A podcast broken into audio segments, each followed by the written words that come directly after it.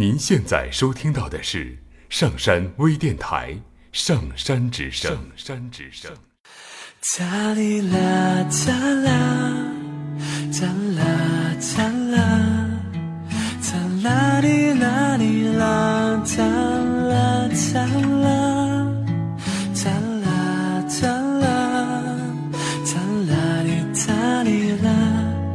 哒啦哩啦哩哒啦哒。听故事，做催眠，聆听资深心理咨询师刘铁铮的催眠。故事会。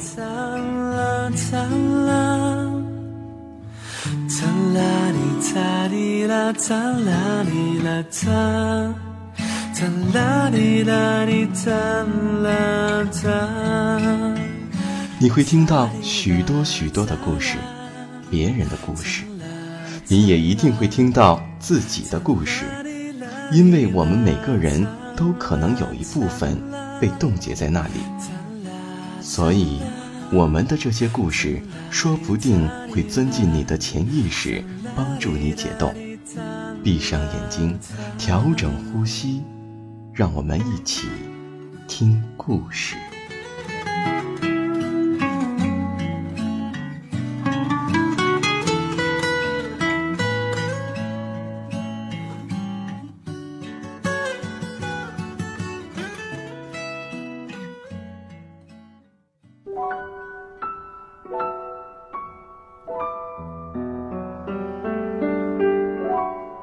欢迎收听今天的催眠故事会，我是铁铮。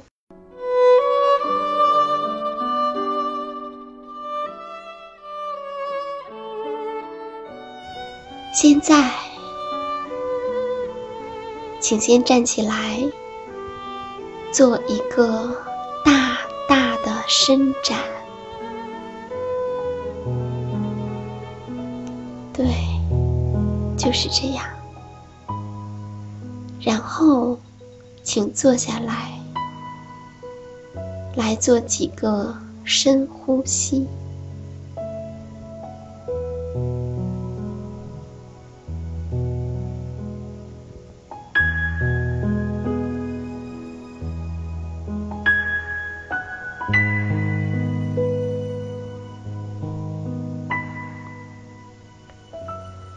我们今天来听关于植物们的故事。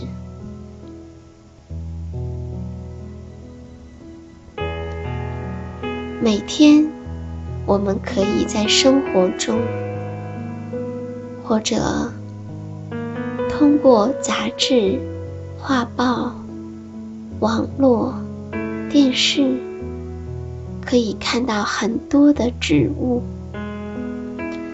植物们给人类和动物提供了食物，人们可以直接享用植物的种子，比如小麦的种子磨成面粉，水稻的种子去壳加工成大米，大豆的种子做成豆腐，芝麻的种子榨出香油，胡椒的种子。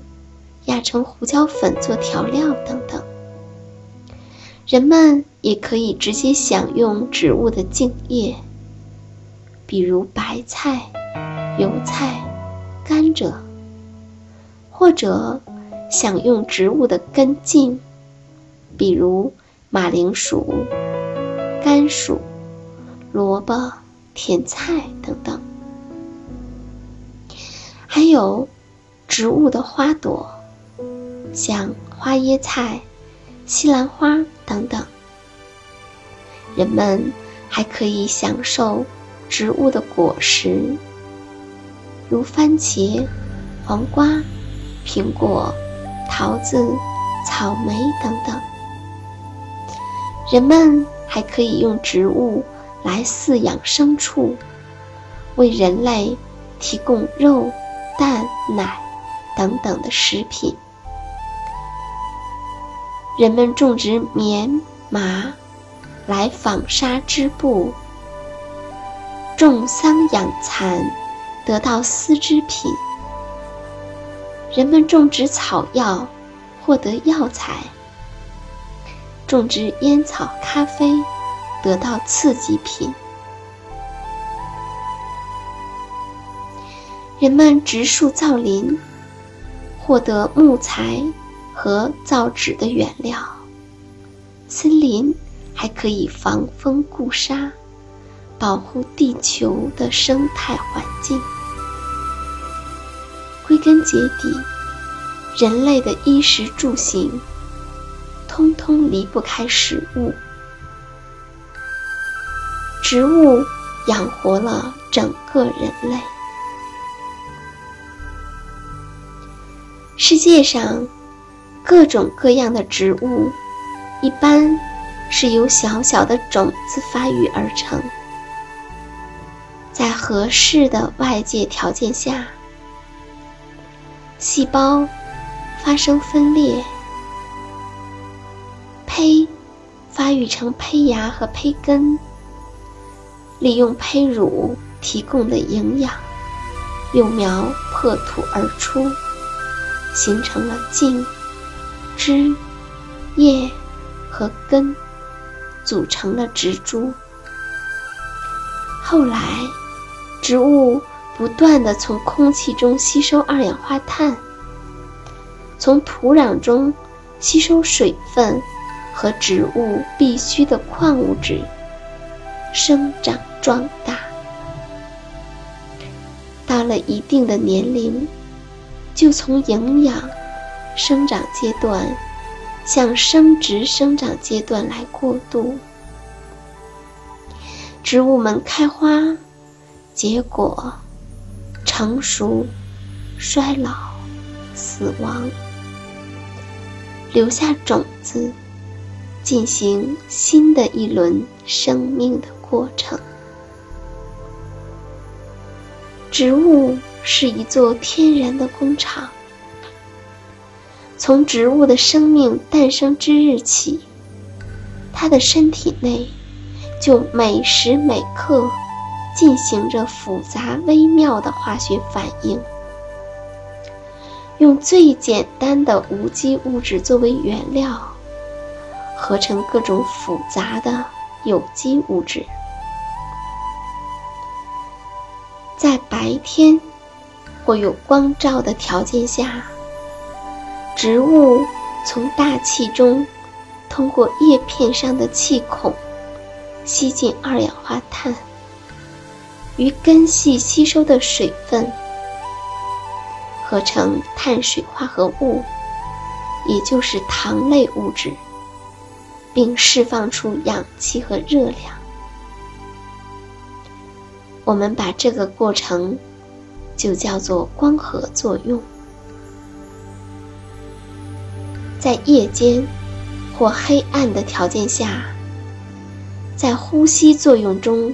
消耗掉一部分的碳水化合物，提供能量，而使另一部分的碳水化合物进一步合成淀粉、脂肪、纤维素，或者氨基酸、蛋白质，或者核酸、叶绿素、维生素，以及其他各种生命的必需物质。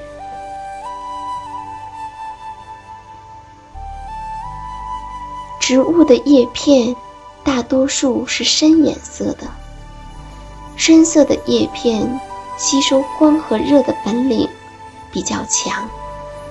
植物通过光合作用可以产生淀粉、脂肪、蛋白质等等的有机物。植物的根具有向地生长的特性。这是植物对重力发生的反应。土壤中的矿物质必须溶于水后，才能被根吸收。这就是扩散现象。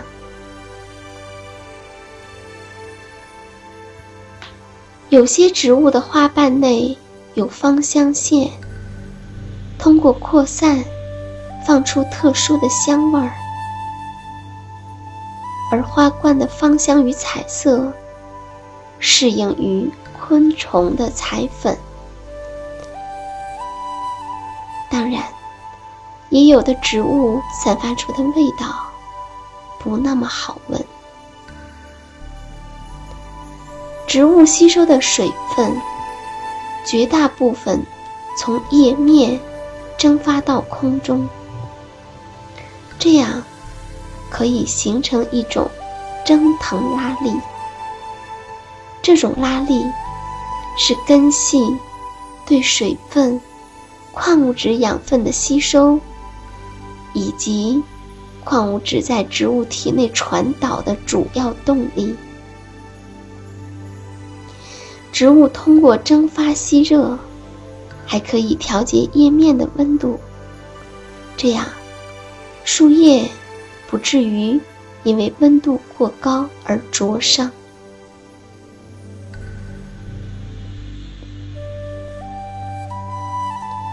这个世界的植物们生活在不同的地方，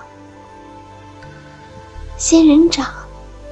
因为生活在干旱的荒漠，慢慢的，它的叶子变化成为叶刺，通过减少蒸发的表面积，大大降低水分的蒸发，这样，它们就可以在干旱的荒漠中生存。有些植物的生长。还依赖大气压，比如爬山虎颈上的卷须顶端变成吸盘，依靠大气压吸附在墙壁上或者大树上向上生长。